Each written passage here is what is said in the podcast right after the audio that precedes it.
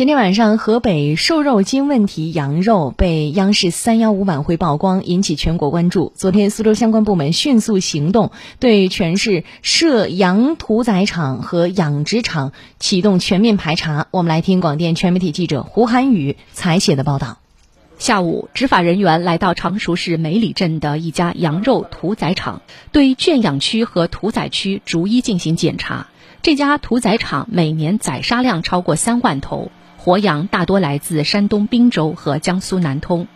在屠宰检疫站，检查人员详细查看了所证所票情况，排查是否有来自河北省青县的羊肉，同时对场内活羊开展瘦肉精现场取样检测。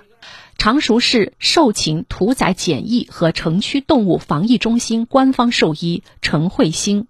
检测合格以后。我们那个羊才能才能进入到我们的待宰圈进行屠宰，每次羊的百分之十的比例，不仅保存检测板，我们还把那个相关的尿液进行留样。我们是保存三三个月，从去年十一月份开始监管这个屠宰场，到现在为止没有发现过瘦肉精阳性。由于瘦肉精会在动物组织内形成残留，食用后直接危害人体健康。我国在二零零二年就已明令禁止瘦肉精作为饲料和兽药添加剂。在昨天的执法检查中，市农业综合行政执法支队还先后对苏州市种羊场的饲料进行抽样送检，并对吴中区藏书镇屠宰场进行突击检查。苏州市农业综合行政执法支队工作人员杨若飞。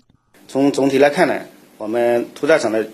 羊进来都是手续比较规范的，有检验证明，瘦肉精的检测都是按照我们呃国家的要求，基本上都是按照百分之十的比例进行抽检。今后就是我们将进一步加强呃羊的养殖环节、屠宰环节的监管，确保我们上市的羊肉是质量有保证的。